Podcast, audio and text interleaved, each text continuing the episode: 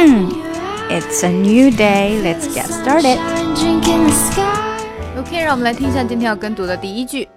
Stress can be defined as having to face an enormous challenge while feeling that you have too few resources to meet that challenge. Stress can be defined. Defined. 注意这个节奏哈，defined 后面长一些。 Stress can be defined as having to face an enormous challenge. Stress can be defined as having to face an 这里连接 face an enormous challenge. Stress can be defined as having to face an enormous challenge. Stress can be defined as having to face an enormous challenge while feeling 好，如果全读出来是 while，对不对？while feeling，但是呢，我们通常是要把它连起来的，while 和 feeling 是连起来的，所以这个 while 它就不能读得很圆满，不能全部出来，well 就变成这样了，while feeling，while feeling。 while feeling that you have too few resources. While feeling that you have too few resources. While feeling that you have too few resources to meet that challenge. 好，后面又有几个音被吞掉了。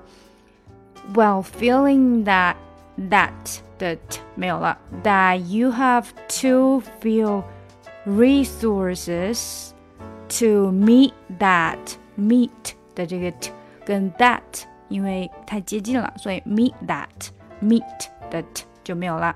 Meet that challenge. Stress can be defined as having to face an enormous challenge while feeling that you have too few resources to meet that challenge. To meet that challenge. 好，再从头来一遍。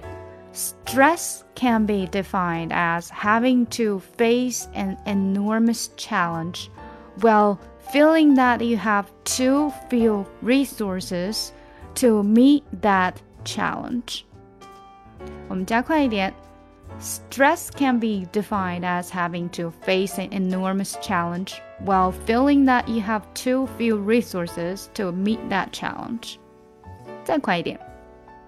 Stress can be defined as having to face an enormous challenge while feeling that you have too few resources to meet that challenge. Stress can be defined as to face an enormous challenge while feeling that you have too few resources to meet that challenge. Stress can be defined as having to face an enormous challenge while feeling that you have too few resources to meet that challenge. 今天就到这里啦！